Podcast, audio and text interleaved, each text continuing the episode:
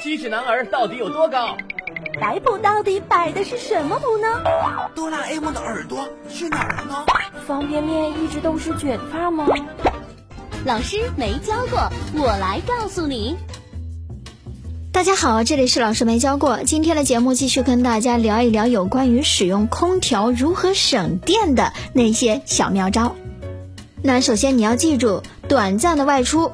如果只是出去一会儿，最好不要关掉空调。你要知道，空调一开一关是比一直开着费电的。比如说，一个小时之内温度适当调高一到两度，这样开着空调会更加省电。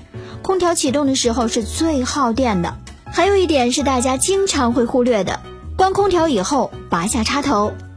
空调关闭以后，只要插头没有拔下来，它还就处在小幅的耗电当中。嗯哼，而且现在家家户户用的可都是智能电表呀，你只要耗一丢丢的电量，都会被记上去哦。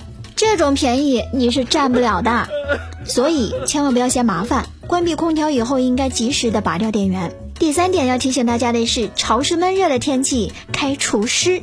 室内潮湿的话，虽然开冷气模式会降低除湿，但是室内的温度会持续的下降，这样就会更加耗电。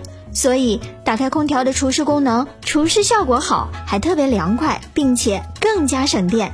第四点是大家都知道的，温度要调到二十六到二十七摄氏度。嗯哼，空调温度不是越低越好，最符合人体的温度就是这个度数，舒服又省电。盛夏的时候，室内和室外的温差最好是五到六摄氏度。这样呢，不仅省电，还能够防止室内室外温差过大引起感冒。第六，不要给外机穿雨衣。有的人担心空调外机淋雨会损坏，就会给外机披上一个防雨的东西，这样呢会影响空调的散热，增加电耗哦。